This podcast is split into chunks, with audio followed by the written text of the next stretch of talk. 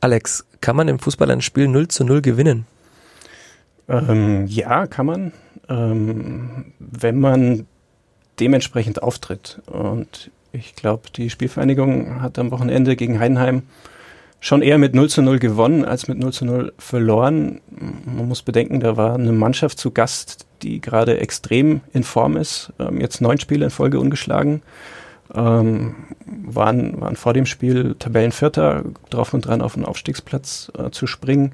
Und so wie sich die vierte Mannschaft da präsentiert hat, ähm, kann man mit dem Spiel, wenn man die ganzen Vorwoche mit einbezieht, schon zufrieden sein. Und es war eher ein, ein Punktgewinn, als dass man jetzt zwei Punkte verloren hat. Okay. Du schreibst ja auch in der heutigen, also heute im Montag, der Montagsausgabe der Nürnberger Nachrichten im Sportteil, dass es ein Schritt in die richtige Richtung war, das Spiel. Also einer von vielen kleinen Schritten, die das ein, gehen ein muss. Ein kleiner Schritt in die richtige Richtung, ja.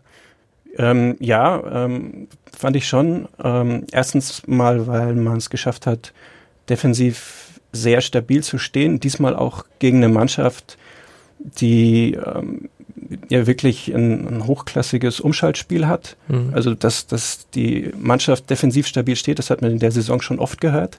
Äh, es wurde auch schon ähm, unter Damir Boric manchmal als Fortschritt verkauft, aber da war es dann halt ein 0 zu 0 gegen Sandhausen. Das ist halt nochmal was anderes als ein 0 zu 0 gegen eine Mannschaft wie Heidenheim. Und über diese defensive Stabilität hinaus, fand ich, hat man in der zweiten Halbzeit dann auch gesehen, dass sich das Angriffsspiel der Vierter auch ein Stück weit verbessert. Ähm, also es, sie schaffen es noch nicht, sich wirklich viele klare Torchancen rauszuspielen, aber mh, mm, es hat gerade dann übers Zentrum schon ganz gut funktioniert. Sie haben ein, zwei ähm, Chancen oder Halbchancen gehabt und das ähm, kann man schon, finde ich, als, als kleinen Schritt in die richtige Richtung werten. Ja, liebe Zuhörer, wie ihr schon alle gehört habt, werden wir heute über das Kleeblatt sprechen die jetzt mit einem neuen Trainer in der zweiten Liga versuchen wieder auf den grünen Zweig zu kommen. Das alles werden wir tun nach ein bisschen GEMA-freier Musik von The Johnny Comet. Sitzplatz Ultras. Der Sportpodcast von nordbayern.de.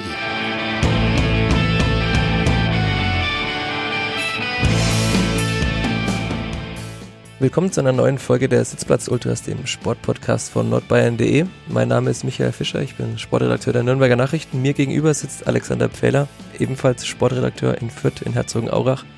Gefühlt überall in unserer Redaktion unterwegs, der Alex. Willkommen, Alex. Hi, danke für die Einladung. Ja, der Alex ist zurzeit etwas mehr noch im Rohnhof, weil der Kollege Scharno, mit dem er sich die Spielvereinigung quasi teilt, als Berichterstatter verletzt ausfällt. Mhm. Er fällt mehrere Wochen aus keine, keine schlimmere Verletzung, aber äh, kein Kreuzbandriss, sagen wir es so. Kein Kreuzbandriss. Also man muss sich keine Sorgen machen. Er wird stärker zurückkommen als zuvor. Okay, an dieser Stelle auch gute Besserung, Martin Schano natürlich. Wir brauchen dich im Kampf um die steigenden Auflagenzahlen, die auf jeden Fall alle haben. Und die Zuhörerzahlen werden auch steigen. Zuletzt war ja auch mal Martin Schano hier bei uns zu Gast bei den Sitzplatz Ultras. Ja, und natürlich ganz wichtig im Profifußball, wie im Podcast, die Werbung. Die Clipper, das Clippers hat einen Sponsoren. Der Podcast hat einen Sponsoren. Werk B Events. Die Eventagentur in Nürnberg 365 Tage im Jahr machen sie Nürnberg schöner. Das ist ihr Slogan. Es gab das Beachvolleyballturnier auf dem Hauptmarkt. Es gab jetzt die Winterhütte im Winter, aber jetzt ist ja schönes Wetter. Jetzt gibt's leider noch keine Frühlingshütte, aber Werk B wird auch Nürnberg weiterhin viel, viel schöner machen. Aber zurück nach Fürth, von Nürnberg nach Fürth. Es hat sich viel getan in Fürth, seit wir zuletzt über das Kleeblatt gesprochen haben. Mhm. Mhm, du sagst es schon. Damir Buric, Damir Buric, der Trainer ist Geschichte. Es ist ein neuer Trainer da, Stefan Leitl. Dein Fazit nach drei Spielen von Stefan Leitl, war das, war es ein richtiger Trainerwechsel? Hat er sich gelohnt? Ähm, ich glaube, es war ein Trainerwechsel, zu dem es eigentlich wenig Alternativen gab. Ähm, und das hat glaube ich, sehr viel mit dem letzten Spiel in Paderborn zu tun, bei dem, glaube ich, einfach offensichtlich wurde, dass das in dieser Konstellation so nicht mehr funktioniert. Also ich glaube, wenn man, man kann in Paderborn verlieren, also selbst, selbst Heidenheim, der, der starke Gegner, der Vierte jetzt am Wochenende, hat gegen Paderborn mit 1 zu 5 verloren. Aber wie man verloren hat. Ähm, also sie haben 0 zu 6 verloren. Sie haben 0 zu 6 verloren und sind dabei vor allem aufgetreten dass das schon Rätsel aufgegeben hat. Also ähm, es hat planlos gewirkt. Ähm, der Trainer saß sehr schnell ähm, auf der Bank und hat ebenfalls sehr ratlos gewirkt. Und ich glaube, nach so einem Spiel ähm, wäre es sehr riskant gewesen, mit diesem Trainer nochmal in ein wichtiges Spiel wie gegen Duisburg zu gehen. Das war das Spiel gegen den Tabellenletzten. Ähm, es, es gab da, glaube ich, wenig Alternativen. Ähm, ja. Ja. Es wirkte für mich auch schon so als Außenstehender, dass Damir Buric schon in der Halbzeit gefühlt entlassen war, denn er saß ja die ganze zweite Halbzeit, der noch 45 Minuten Fußball gespielt wurde, regungslos auf der Bank und hat nicht mehr versucht, mehr einzugreifen in diesem Spiel. Das äh, weiß ich nicht, weil ich keinen Einblick in die Kabine habe. Das glaube ich aber nicht. Also ich glaube, er ist ähm, dann schon erst äh, am, am, nächsten Tag ist ihm die Beurlaubung verkündet worden nach längeren Gesprächen. Ähm, ich glaube, sie wird ihn wahrscheinlich auch nicht mehr so sehr überrascht haben. Wahrscheinlich hat er schon geahnt während des Spiels, dass es sein letztes Spiel sein könnte. das äh, wird er wahrscheinlich gemacht haben, ja. Denn man muss ja dazu sagen, zuvor hatte das Kleeblatt 0 zu 18 Tore aus sechs Spielen. Einen es Punkt geholt gegen Sandhausen, den Tabellenvorletzten. Das Spiel gegen Paderborn war so der, der Höhepunkt einer wochenlangen Entwicklung, in der die Mannschaft einfach stagniert hat. Mhm. Und zuletzt nicht mal mehr stagniert hat, sondern zuletzt war es auch ein, ein Rückschritt. Also man hat sich teilweise wirklich an die Abstiegssaison oder an mhm. die Abstiegskampfsaison im vergangenen Jahr ähm, erinnert gefühlt im Auftreten der Mannschaft. Okay, denn das war ja auch schon anders in der Saison unter Damir Buric. Also am Anfang der Saison war das Kleber, der mal auf einem Aufstiegsplatz hat gefühlt nach 0 zu 2 Rückständen noch 3 zu 2 mal gewonnen hat, alles gedreht hat, alle Widrigkeiten, allen Widrigkeiten getrotzt und jetzt auf einmal lief es ja, gar nicht mehr. Man ist da so schleichend in so eine Negativspirale reingekommen. Ähm, also es fing schon mit Spielen an, die man noch gewonnen hat, ähm, die man aber eigentlich dann auch nur noch über eine enorme Willensleistung gewonnen hat. Also sowohl gegen Magdeburg als auch gegen Bielefeld lag man ja schon hinten, mhm. gegen Bielefeld 0 zu 2. Die Spiele hat die Mannschaft dann nochmal gedreht. Und dann hatte man natürlich auch ein bisschen Pech. Ähm, es haben sich wichtige Spieler verletzt. Also ähm, Yosuke Ideguchi war jetzt ein Spieler, der in Fürth vielleicht keinen, keinen großen Eindruck hinterlassen hat, weil er nur ganz kurz gespielt hat, aber er war im Kader schon ein sehr wichtiger Spieler, weil er einfach ein, ein, ein spielstarker zentraler Mittelfeldspieler war. So ein bisschen der, der schöne Part zu Lukas Guganik, der eher den, den Abräumer, Abräumer den, den kämpferischen Typ äh, vor der Abwehr gegeben hat. Dann kam sicherlich auch ähm, unglückliche Schiedsrichterentscheidungen dazu. Die wurden natürlich ein bisschen, vielleicht ein bisschen zu sehr breit getreten, aber ähm, wenn man in Köln ein ganz gutes Spiel abliefert und dann mit so einer doppelten falschen Abseitsentscheidung bestraft wird, ähm, knabbert das bestimmt an einem. Es war vielleicht nicht ganz glücklich, dass man sich da sehr drauf versteift hat, ähm, vor allem natürlich in der, in der öffentlichen Analyse der Spiele, weil das letztlich Sachen sind, die kann man ja nicht ändern. Also man hat sich da auf Dinge gestürzt, auf die man eigentlich keinen Einfluss hat. Wie die Mannschaft dann nach solchen falschen Entscheidungen aufgetreten ist, Darauf hat man viel mehr Einfluss. Und man muss natürlich sagen, also gegen Köln und Union gab es falsche Schiedsrichterentscheidungen. Die Spiele hat Fürth dann aber auch sehr klar verloren. Zweimal 4 zu 0. Ja. Also man kann verlieren gegen die beiden Mannschaften, die jetzt auch um den Aufstieg kämpfen, aber zweimal 0 zu 4 und ziemlich chancenlos. Das kann man vielleicht doch nicht. Und es ist ja so auch gekommen, dass dann Stefan Leitl ziemlich schnell, ich glaube, einen Tag nach der Entlassung von Damir Buric kam schon Stefan Leitl. Ich glaube, es waren zwei Tage. Zwei. Ja, es Montag, ging auf jeden Fall extrem schnell. Es ging sehr schnell. Also hast du das Gefühl gehabt, dass sie sich schon länger damit beschäftigt haben, einen Nachfolger zu finden? Oder hat Rashid Asusi, der Sportdirektor und Geschäftsführer, am Montagabend angerufen, hat gesagt, Stefan Leitl, treffen wir uns zwischen Nürnberg und Ingolstadt auf der A9 irgendwo und dann bequatschen wir das mal? Also die, die ähm, öffentliche Darstellung ist, ich glaube, Stefan Leitl hat bei seiner Vorstellung gesagt, dass es so den ersten richtigen Kontakt am Montag gegeben hat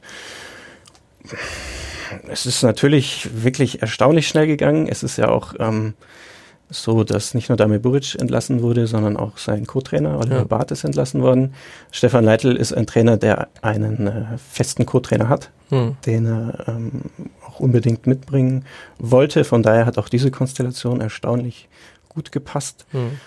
Ähm, ich glaube, angesichts der, der wochenlangen Entwicklung wäre es fast schon fahrlässig gewesen von der sportlichen Geschäftsführung, sich nicht auch mit Alternativen und äh, einem Plan B zu beschäftigen. Aber angeblich war ja der Plan A, er war der Wunschkandidat, hat das so ähm, Ich meine mit einem Plan B zu Dami Buric. Ach so. so. Stefan Leitl war der Wunschkandidat und das, glaube ich, klingt auch recht glaubwürdig, weil er passt schon sehr gut ins Profil der Spielvereinigung Greuther Fürth. Wie sieht denn dieses Profil aus, wenn man schon dabei sind? Ähm, er hat auf jeden Fall Erfahrung damit, mit jungen Spielern zu arbeiten. Er hatte in Ingolstadt die U17 und die U23 trainiert. Er ist noch ein vergleichsweise junger Trainer, das heißt auch, auch äh, er kann vielleicht noch ein bisschen geformt werden. Ähm, er kennt die zweite Bundesliga aber, das unterscheidet ihn zum Beispiel schon von, von Damir Buric, der kam aus der ersten österreichischen Liga hierher. Ähm, ist natürlich, glaube ich, schon ein großer Vorteil, wenn, ähm, wenn der Trainer sofort für Veränderungen sorgen soll. Und die Gefahr bestand ja nach der Beurlaubung von Damir Buric, dass das Kleeblatt doch noch in den Abstiegskampf mit reinrutscht. Und das wollte man natürlich unbedingt verhindern. Ähm, dann ist er natürlich auch ein Trainer, dem man nachsagt, dass er einen sehr guten Draht zu seinen Spielern hat, der so eine Kabine schnell erobern kann. Ähm, man hatte zuletzt das Gefühl, Damir Buric erreicht diese Mannschaft nicht mehr so richtig, aus welchen Gründen auch immer. Ähm, auch das spricht sicher für Leitl. Ähm, er hat eine ganz klare Idee, wie er Fußball spielen lassen möchte. Es ist auch eine ähm, attraktive Spielidee, eine offensive Spielidee. Auch das passt natürlich gut zur Spielvereinigung. Also von den sportlichen Gesichtspunkten her spricht, denke ich, sehr viel dafür, dass es ein, ein, ein, vom Trainertyp her, dass er sehr gut zu dem Verein passt. Wie es dann in der Praxis am Ende funktioniert, muss man mal abwarten. Die ersten drei Spiele lassen sich ja schon recht gut an. Du schwärmst jetzt sehr von ihm. Wie wirkt er so auf dich persönlich? Ist er auch ein, ein umgänglicher Mensch? Er ist auf jeden Fall ein umgänglicher Mensch, der, ähm, was für uns Journalisten natürlich immer recht wichtig ist, äh, Fragen sehr klar und präzise beantwortet. Ähm, er ist auf dem Trainingsplatz aber, glaube ich, schon jemand, der auch sehr klare Ansagen an die Spieler macht. Ähm, also ist jetzt kein Typ, der, der Spieler zusammenschreit oder zusammenstaucht. Den Eindruck hatte ich jetzt in den Trainingseinheiten, die ich gesehen habe, nicht. Aber schon jemand, der äh, Wert auf, auf, klare Ansagen legt und das sagt er auch selber, glaube ich, auf, auf klare Strukturen innerhalb der Mannschaft. Okay. Es gab einen Text in der Süddeutschen Zeitung, da hat der Onkel von Stefan Leitl, Anton Plattner, ein Amateurfußballtrainer, scheinbar eine Koryphäe im oberbayerischen Amateurfußball, erzählt, dass es für Leitl jetzt auch eine Bewährungsprobe ist. In Ingolstadt ist am Ende ja, kann man so sagen, gescheitert. Er wurde entlassen und jetzt muss er quasi liefern. Also ist das auch ein Druck? Merkt man dem, dem Stefan Leitl den Druck an? Den merkt man ihm jetzt nicht unbedingt an. Ähm, ich weiß noch nicht, ob es wirklich so ist, dass das jetzt, also es klingt dann ja so, als wäre das fast schon seine letzte Chance im mhm. Profifußball. Weiß ich nicht. Es ist mit Sicherheit ähm, eine Gelegenheit, sich als Profitrainer zu beweisen, denn in Ingolstadt hat er natürlich Strukturen um sich gehabt, die, die er gewohnt war. Also es ist ja eine Ingolstadter mhm. Vereinsikone, war da 12, 13 Jahre im Verein, erst als Spieler, dann als Jugendtrainer, dann als Profitrainer. Und das ist jetzt seine erste Station als Trainer außerhalb von dieser, von dieser Wohlfühlzone. Von daher ist es für ihn mit Sicherheit eine Gelegenheit, den nächsten Schritt zu gehen. Wie es dann im Profigeschäft weitergeht, klar wird auch davon abhängen, wie das in Fürth läuft, mit Sicherheit. Du hast jetzt gerade schon seine Spielidee, seine Philosophie angesprochen. Das klappt ja bislang ganz gut. Also Gegentore kassiert das Klippert kaum mehr, wo sie eigentlich die dritt- oder viertschlechteste Defensive der zweiten Bundesliga haben. Aber offensiv, offensiv tun sie sich noch sehr, sehr schwer. Woran liegt es? Ist es einfach mangelnde, mangelndes Können der Spieler? Ist es noch die Unsicherheit aus diesen schwierigen Vorwochen? Ähm, gute Frage. Ähm, also ich glaube, es ist tatsächlich recht schwer oder äh, etwas, das nicht so schnell geht, ähm, einer Mannschaft ein, ein, eine offensive Spielidee beizubringen, bei der man dann aus, aus, aus dem eigenen Ballbesitz heraus Chancen kreiert. Wenn man sich die ersten Spiele der Vierter in dieser Saison anschaut, sind da ja schon viele Spiele dabei gewesen, wo sie auch von Fehlern der Gegner profitiert haben und dann einfach schnell umgeschaltet haben und die Gegner gnadenlos bestraft haben. Das passiert nicht mehr so oft. Mhm. Ähm, es, ist, es, es, gibt auf jeden Fall viele Gründe. Es hat, hat jetzt nicht nur mit der Spielidee zu tun, es hat zum Beispiel auch damit zu tun, dass Fürth jetzt lange Zeit auch über Standardsituationen zum Beispiel gar nicht mehr gefährlich war. Also es ist gefühlt ewig her, wenn man jetzt mal elf Meter ausnimmt. Mhm. Ja, Und da war es ja auch eher unglücklich in den letzten Spielen. Naja, Julian Green hat souverän verwandelt, Daniel Cateruel äh, mit ein bisschen Glück zumindest einen verwandelt. Ähm, ja, also es, es ist ein, ein vielfältiges Problem. Dass es jetzt ähm, an der Qualität der Spieler liegt, glaube ich eigentlich nicht, wobei man natürlich schon sagen muss, es sind vielleicht nicht so wahnsinnig viele Spieler im Kader, die bis jetzt durch Torgefälligkeit aufgefallen sind. Das heißt, das ist ein Fehler in der Kaderzusammenstellung. Mm, das würde ich nicht sagen. Es ist vielleicht eher so, dass da manche Spieler dabei sind, die ähm, vielleicht mal den nächsten Schritt gehen müssten und mehr Torgefährlichkeit entwickeln müssten. Okay. Wenn ich da jetzt an Fabian Reese denke, auch an Julian Green zum Beispiel, der in seiner Jugend ja eigentlich als sehr torgefährlicher Spieler galt und, und Fürth das bis jetzt noch nicht so unter Beweis gestellt hat. Der beim FC Bayern auch eine verheißungsvolle Zukunft vor sich hatte und in Fürth jetzt immer noch ein bisschen stagniert. Aber unter Stefan Leitl blüht er auch wieder mehr auf. Ähm, ja, also die letzten Spiele waren schon ein deutlicher Fortschritt. Okay. Fand ich schon auch. Du hast jetzt auch gerade erwähnt, dass sich bei Ballbesitz noch sehr schwer tun. Das ist aber ja kein rein Fürther Explosivproblem. Also es sind ja viele Mannschaften der zweiten Liga, die eben ganz gut umschalten können. Früher hat man gesagt, die einfach halt schnell kontern können. Und bei eigenem Ballbesitz tun sich viele Mannschaften sehr, sehr schwer. Ja, definitiv. Ähm, und ich glaube, deswegen geht Stefan Leitl oder versucht das auch sehr langsam anzugehen. Ähm, und ich glaube, ein, ein Mittel wird jetzt erstmal sein, dass die, das Umschaltspiel auch wieder besser funktioniert, der Vierter. Also die Spieler dafür haben sie ja, sie haben ja viele schnelle Spieler im Ja, und dass auch die Abläufe wieder funktionieren, dass man mhm. vielleicht auch wieder mehr Automatismen im Offensivspiel erkennen kann. Auch das hat zuletzt so ein bisschen gefehlt.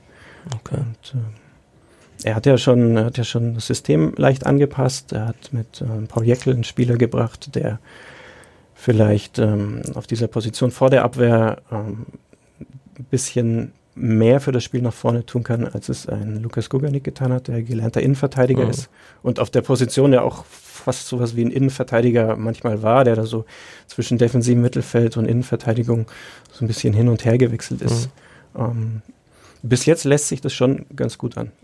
Sie stehen ja allgemein auch als Mannschaft viel höher. Also sie stehen nicht mehr mit zehn Mann vorm eigenen Tor. Du hast, glaube ich, geschrieben, sie warten nicht mehr auf das Gegentor, auf das erste, sondern sie wollen halt lieber selbst ein Tor schießen und stehen damit weit weg vom eigenen Tor. Sie attackieren den Gegner auf jeden Fall deutlich früher. Ist natürlich auch recht anstrengend, wenn man das über 90 Minuten macht. Ähm, aber es, ähm, dadurch wirkt der Auftritt der Mannschaft natürlich auch ganz anders. Es wirkt viel aggressiver, leidenschaftlicher, engagierter. Das reicht ja vielen Fußballfans oft schon, dass die Mannschaft kämpft. Ja. Äh, die Spieler betonen jetzt auch immer wieder, dass sie mehr Spaß haben. War Damir Buric einfach zu ernst für diese Mannschaft? Das sind junge Spieler, junge Menschen, die vielleicht auch einfach Spaß haben wollen im Training, auf dem Platz, neben dem Platz und jetzt auf einmal haben sie wieder Spaß. Also ich weiß nicht, ob Stefan Leitl jetzt ein, ein großer Clown ist, der im Training Weiß ich auch nicht, du kennst Witze, ihn vielleicht besser. Viele Witze reißt und Damir Buric war jetzt auch nicht unbedingt ein, ein, ein bierernster Mensch, der hatte schon auch einen, einen feinen Sinn für Humor. Ähm, aber ja, es fällt schon auf, dass wenn man den Spielern zuhört und ein bisschen zwischen den Zeilen liest, dass man schon den Eindruck gewinnt, dass sie froh sind, dass sich da jetzt was Neues ergeben hat. Also manche Spieler sprechen davon, dass es jetzt eine neue Lockerheit gibt und wieder ein bisschen mehr Spaß im Training ist, so hat Sascha Burchardt formuliert, wobei er natürlich betont hat, vorher war nicht, äh, das heißt nicht, dass vorher kein Spaß da war, es ist jetzt einfach mehr Spaß. Das war der da. wichtige Nebensatz, den er sagen der musste. Der wichtige Nebensatz. Ähm, andere Spieler sagen, es ist jetzt einfach ähm, neue Energie da, neue Konzentration. So hat es äh, Richard Magyar formuliert. Ähm, also es fällt schon auf, dass man das Gefühl hat, die Mannschaft ist froh, dass sich da was verändert hat. Ähm, vielleicht auch deswegen, weil jetzt Spieler, die lange keine so große Rolle gespielt haben, mehr Möglichkeiten haben, sich zu zeigen. Das ist ja ganz normal nach dem Trainerwechsel. Da mhm. kommt dann einfach so, ein, so, eine neue Dynamik in der Mannschaft rein. Es gab in Fürth in den letzten Jahren immer sehr wenig Kontinuität auf dem Trainerposten. Janusz Radoki musste dann gehen, obwohl er einen langfristigen Vertrag hatte, weil er angeblich der Mannschaft zu hart war. Man hörte ja von einem Spieleraufstand. Jetzt musste Damir Buric gehen, scheinbar ja auch, weil die Spieler ein bisschen gegen ihn gespielt haben, oder? Siehst du das nicht so? Ähm, also, dass die Spieler gegen ihn gespielt haben. Man sagt das halt immer gerne im Fußball, wenn, sie, wenn sich eine Mannschaft sehr gehen lässt und in fünf, sechs Spielen in Folge kaum mehr punktet. Ne? Also, so würde ich es nicht formulieren, dass sie absichtlich gegen ihn gespielt haben. Ähm, es ist der Mannschaft auf jeden Fall nicht mehr gelungen, für ihn zu spielen.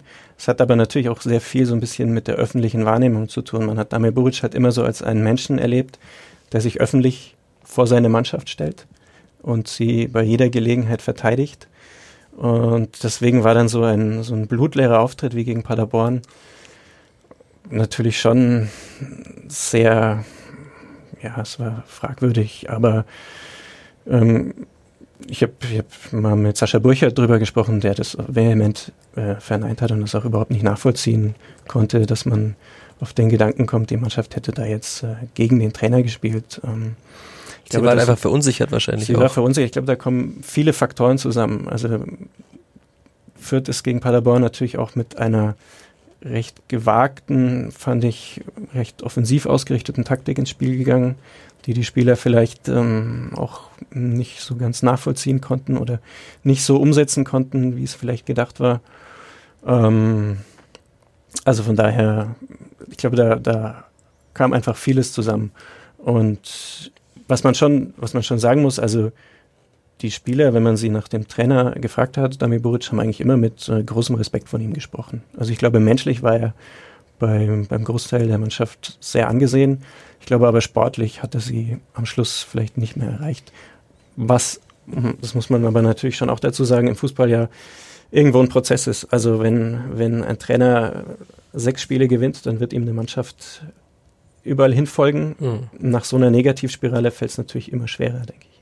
Dass die Mannschaft folgt jetzt Stefan Leitl auch, weil sie natürlich auch erfolgreich ist unter ihm. Er hat auf jeden Fall einen, einen guten Einstand gehabt ja, und wird sich da wahrscheinlich erstmal kaum Sorgen machen. Also es, wenn man den Spielern zuhört, wirken sie schon alle sehr froh darüber, dass die Mannschaft jetzt wieder aktiver agiert und ähm, aggressiver spielt. Das kommt dem Team, glaube ich, auch entgegen. Ja.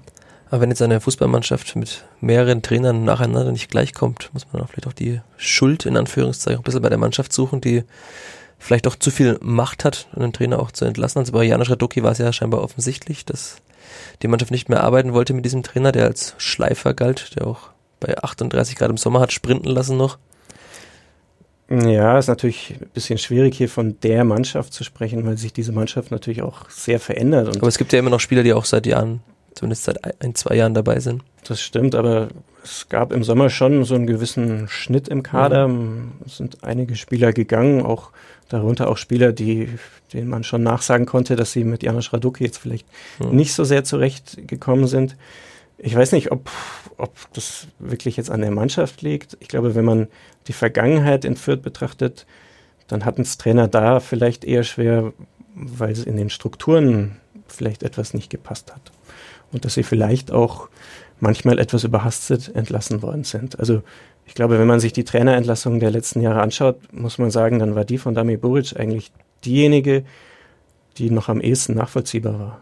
Also da sind ja Trainer auf ganz anderen Tabellenpositionen und hm. vor allem auch nach ganz anderen Auftritten der Mannschaft schon entlassen worden. Wen meinst du da besonders? Frank Kramer, Stefan Frank Kramer zum Beispiel, Stefan Rutenbeck. Auch Radoki wurde ja nach einer eigentlich sehr starken Rückrunde entlassen, nachdem er vier Spiele zum Saisonstart verloren hat. Also ein Trainer, der für Identifikation mit dem Verein stand, mit dem man, von dem man vorher sich sehr überzeugt gegeben hat und mit dem man, wie so oft auch sich, glaube ich, vorstellen konnte, was Langfristiges aufzubauen, war dann nach vier verlorenen Spielen plötzlich weg. Ähm, ich glaube, die Entlassung von Dami Buric war da insgesamt noch diejenige, die man am ehesten nachvollziehen konnte, weil nach einem Spiel, das so ausgeht wie in Paderborn, fehlen, glaube ich, auch einem Trainer die Argumente. Du hast jetzt gerade schon angesprochen, die Identifikation ist ja ein vierter wichtiges Thema. Also manche Fans tun sich auch schwer mit der Identifikation mit dem Verein. Was ist die Philosophie dieses Vereins? Fragen sich viele. Es war früher mal der Ausbildungsverein, der eben zum Beispiel für Mainz viele Spieler ausgebildet hat. Jetzt ist irgendwie diese Philosophie ein bisschen so, hat sich verschoben von dem Aus- zum Weiterbildungsverein. Was ist das Kleeblatt jetzt im Jahr 2019 noch? Im Moment ist das Kleeblatt tatsächlich eher ein Weiterbildungsverein, der aber gerne auch wieder ein Ausbildungsverein werden möchte. Also man hat ja im Nachwuchsleistungszentrum im Sommer einiges, ähm, einiges reformiert. Ähm, es sind neue Trainer gekommen. Momentan läuft es ja ganz gut, muss man sagen. Also sowohl die U19 als auch die U17 stehen in der Bayernliga ganz oben und muss man aber auch dazu sagen, dass sie abgestiegen sind aus der Bundesliga. aus der Bundesliga abgestiegen, also die U17 schon äh, vor längerem, die U19 jetzt zu dieser Saison. Aber sie stehen zumindest wieder auf dem Weg zurück. Ähm, naja, man, es ist natürlich, wird natürlich immer schwerer, Ausbildungsverein zu sein in einer, in einer Konkurrenz mit Vereinen, die immer finanzkräftiger werden. Ähm, auch in der süddeutschen Region ähm, sind einige neue Vereine dazugekommen. Der erste FC Heidenheim zum Beispiel mhm. ist ein Beispiel, spielt auch in der Junioren-Bundesliga mittlerweile. Ähm, man versucht gerade wieder dahin zu kommen, aber momentan äh, ist Fürth tatsächlich eher ein Weiterbildungsverein, der hoffnungsvolle Talente zum Beispiel von Bundesligisten holt, die sich da noch nicht ganz durchsetzen konnten und dann in Fürth sozusagen den zweiten Bildungsweg versuchen zu gehen. Zuletzt ja schon auch erfolgreich, also wenn man sich Khaled Narei anschaut zum mhm. Beispiel. Das ist jetzt ein Beispiel, ne? Ein Beispiel. Glaubst du, das ist eine erfolgsversprechende Philosophie? Weil die, wenn ja viele Vereine gehen müssen, die halt eben Spieler, die es in der Bundesliga nicht schaffen, die es in den NLZs der Bundesliga nicht schaffen, holen, muss man doch Glück haben, dass man dann genau den Spieler abbekommt, der halt dann doch noch eine Leistungsexplosion schafft. Ja, man braucht auf jeden Fall ein gutes Scouting. Das ist ein Bereich, der in Fürth in den vergangenen Jahren vielleicht ein bisschen vernachlässigt wurde. Da hat sich jetzt mittlerweile aber auch was getan. Man, man hat, äh, hat Benno Müllmann dazu geholt, man hat mit Sergio Pinto einen neuen, neuen Scout geholt. Ähm, also darauf kommt es dann an. Ne? Aber es ist natürlich, ähm, also, aber, also vollkommene Sicherheit wirst du im Profifußball nie haben, egal welchen Weg du einschlägst. Ich halte es im Moment tatsächlich für den, für den vielleicht sogar einzigen Weg, den Fürth gehen kann, weil Ausbildungsverein zu werden oder wieder zu werden, ist ein Weg, der dauert ein paar Jahre. Ne? Also da kannst du nicht, das funktioniert nicht, indem du ein, zwei Trainer entlässt und stellst da ein paar, äh, hebst da ein paar Schalter im Nachwuchsleistungszentrum um, sondern das ist ja ein Prozess, der sich, der sich entwickeln muss. Mhm. Ähm, und bis das wieder soweit ist, ist diese Philosophie vielleicht die einzige, die führt gehen kann. Man muss ja sagen, es gibt Vereine, die praktizieren das sehr erfolgreich, auch in der ersten Bundesliga. Wenn du, wenn du dir Borussia Mönchengladbach anschaust, ist das ein Verein, der relativ ähnlich funktioniert in den vergangenen Jahren. Nur ein paar Stufen höher. Ein paar Stufen höher, natürlich ein paar Stufen höher, aber die, die Philosophie ist grundsätzlich erstmal ähnlich. Du hast das Scouting jetzt auch angesprochen. Das sind manche Vereine wie jetzt der FSV Mainz 05 in der Bundesliga, der scheinbar ein sehr gutes Scouting hat. Ist das vielleicht auch der umkämpfteste Markt momentan, dass man so junge Spieler aus Frankreich zum Beispiel, gibt es ja sehr viele Spieler, die auch zu finden in Frankreichs zweiter Liga zum Beispiel, die in der Bundesliga dann explodieren. Ist das ein sehr schwieriger Weg? Also ich muss ehrlich sagen, mit Frankreichs zweiter Liga kenne ich mich nicht besonders nicht? gut aus, aber ähm, es gibt ja auch noch eine zweite Liga in Dänemark vielleicht. Ja, man muss natürlich auch dazu sagen, ähm, wo sollte Fürth denn scouten? Also ich glaube, der Weg von Fürth ist nicht unbedingt in der zweiten französischen Liga zu scouten, sondern der Weg von Fürth muss eigentlich sein, erstens mal hier in der, in der Region wieder zu scouten und dann in, in Deutschland zu scouten. Vor allem Regionalliga und dritte Bundesliga sind so die, die beiden ähm, Ligen, die da entscheidend sind. Das ist natürlich auch ein sehr umkämpftes Gebiet. Also Heidenheim zum Beispiel hat da eine ganz ähnliche Strategie. Die holen auch Spieler aus der dritten Liga und aus der Regionalliga. Also muss man nicht genau deswegen vielleicht den Blick weiten ins Ausland, weil halt Deutschland schon abgegrast ist. Ich weiß nicht, also da musst du natürlich erstmal Experten finden, die mhm. dir aus der zweiten französischen Liga auch die entscheidenden Spieler holen. Ich glaube, tut gut daran, auf die Leute zu setzen, die man hat. Aber zum Beispiel ein Benno Müllmann, der ja in Norddeutschland äh, aktiv ist, ich glaube, der wird sich bestimmt auch mal in Skandinavien äh, umschauen. Das ist bestimmt vorstellbar. Es gab in den letzten Jahren auch immer wieder Spieler, die aus dem Ostblock, aus dem ehemaligen Ostblock nach Fürth kamen. Da geht es an Mario Malocza, Innenverteidiger, der aus Polen dann kam. Ja, ich, ich glaube, da gab es unter Helmut Hack vor allem gute Verbindungen mhm. nach Osteuropa. Ähm, über Damir Buric natürlich jetzt auch. Ähm, ja. jetzt kommen oberbayerische Spieler, weil Stefan Leitl da Muss man mal abwarten. Äh, du hast gerade auch nochmal Helmut Hack angesprochen und der hat oftmals gesagt, die zweite Bundesliga ist für Fürth ein Geschenk. Man sollte dankbar sein, in dieser Liga zu sein und sich nicht aufregen, dass man da jetzt auf Platz 14 oder 13 steht, sondern froh sein, dass man nicht in der dritten Liga auf Platz 18 steht. Wie kann es denn gelingen, dass Fürth dauerhaft ein Zweitligist bleibt oder ist es jedes Jahr aufs Neue ein Kampf, den man halt dann knapp gewinnt oder irgendwann mal nicht mehr gewinnen kann? Also zumindest momentan ist es, glaube ich, wirklich jedes Jahr ein gewisser Kampf. Ähm, und ich stimme dem Zitat insgesamt, glaube ich, zu.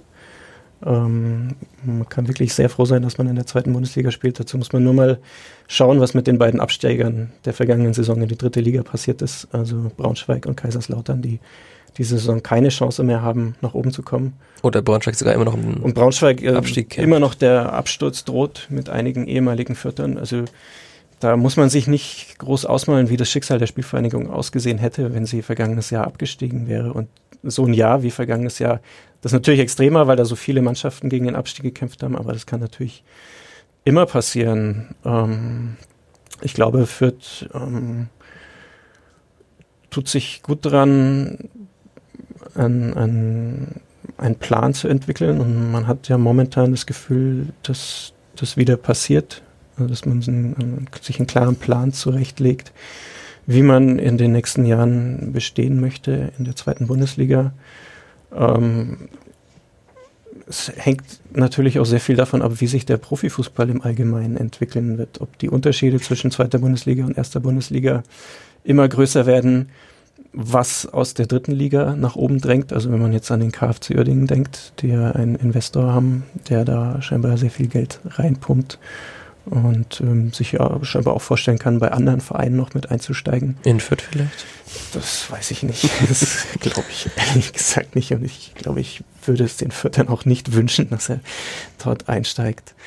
Ähm oder ist es vielleicht irgendwann der gangbare Weg, den man gehen muss, dass man einen Investor holt, weil alle einen Investor haben oder viele? Naja, von Investoren redet ja scheinbar jeder Profifußballverein in Deutschland, aber die wenigsten haben einen. Und die, die einen haben, sind oft nicht so besonders glücklich damit. Und auch wenn Oerding jetzt momentan auf dem fünften Platz, glaube ich, der dritten Liga steht, irgendwo da, ähm, erinnere ich mich auf jeden Fall noch dran, dass es vor der Saison äh, ja auch der Investor mal angedroht hat, sich komplett zurückzuziehen. Ähm, Du bist ein sehr launischer Mensch, wie ja, man so hört. Ob das immer so klug ist, sich den Launen eines Investors ähm, auszuliefern, weiß ich nicht. Und es zeigen ja viele Vereine, dass es auch ohne Investor geht. Es zeigen viele Vereine, dass es auch ohne Investor geht, ja. Jetzt vielleicht zum Abschluss, wie viele Punkte muss das Gliedbad noch holen in dieser Saison, um auf jeden Fall sicher drin zu bleiben? Denn du hast ja gesagt, sie sind jetzt nicht mehr im Abstiegskampf, aber so viele Punkte sind es ja auch nicht. Also ich glaube, neun. Ich denke, neun. in dieser Saison, wenn sie 40 Punkte holen, sind sie drin. 38 Punkte reichen vielleicht auch. Damit war es im letzten Jahr noch knapp. 39 ja, waren es, glaube ich, im letzten Ja, Jahr. das stimmt, aber diese Saison ist schon komplett anders. Also da unten stehen jetzt mit Mannschaften wie Duisburg, Sandhausen schon Teams drin, die ein Stück weit abgeschlagen sind. Also letzte Saison zu dieser Zeit war ja wirklich die halbe zweite Bundesliga, eigentlich fast die gesamte zweite Bundesliga, mhm. außer den Top drei, vier Mannschaften im Abstiegskampf. Das ist diese Saison anders. Ähm, das ist für die Spielvereinigung sehr gut, weil man ja immer bedenken muss, es ist ein Verein, der sich nach einem großen Umbruch im Sommer wieder konsolidieren muss ähm, und der jetzt die Chance hat, das halbwegs in Ruhe zu machen, wenn man die nötigen Punkte noch einfährt. Aber da bin ich eigentlich schon relativ optimistisch. Also wenn sich die Entwicklung so fortsetzt wie in den vergangenen drei Spielen, dann sollten sie die Punkte auf jeden Fall noch holen, zumal sie ja jetzt auch mehr Heimspiele als Auswärtsspiele haben und sie ja diese Saison wie auch in der vergangenen Saison vergleichsweise heimstark sind. Also um den, um den Klassenverbleib mache ich mir jetzt in dieser Saison eigentlich eher weniger Sorgen. Die Frage wird dann sein, schafft man es in der nächsten Saison, so wie man sich ja wünscht, den nächsten Schritt zu gehen und dann vielleicht mal ähm, nicht nur für zehn Spieltage unter den Top 8 zu stehen, sondern vielleicht auch am Ende der Saison unter den Top 8 zu stehen. Bist du bei allem, was du siehst, optimistisch, dass das gelingen kann? Ja, bin ich eigentlich schon, weil ähm, man muss also ich finde, es ist in den vergangenen Wochen natürlich einiges schlecht gelaufen, aber wenn man mal ein Stück zurück, zurücktritt, dann läuft eigentlich schon vieles ganz okay. Ne? Also man hat bis jetzt eine relativ sorgenfreie Saison. Ähm, die beiden Nachwuchsmannschaften stehen wieder am Tor zur Bundesliga. Ähm, es sind schon einige Spieler gekommen, die die Mannschaft besser gemacht haben. Also ein Tobias Mohr, der momentan verletzt ausfällt. Auch ein Daniel Caterwell, obwohl er momentan vielleicht ähm, ein bisschen überspielt wirkt. Ähm, auch das ist ja nicht unbedingt selbstverständlich gewesen mhm. in den vergangenen Jahren. Ähm, von daher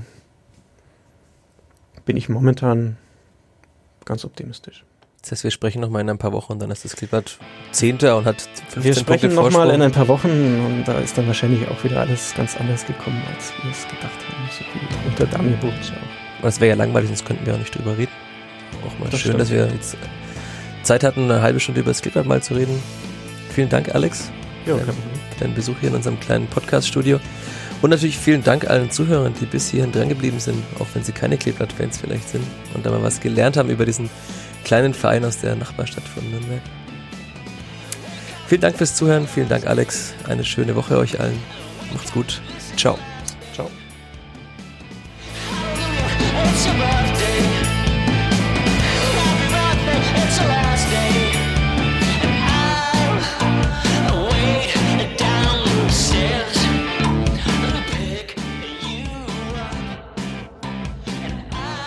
Mehr bei uns im Netz auf nordbayern.de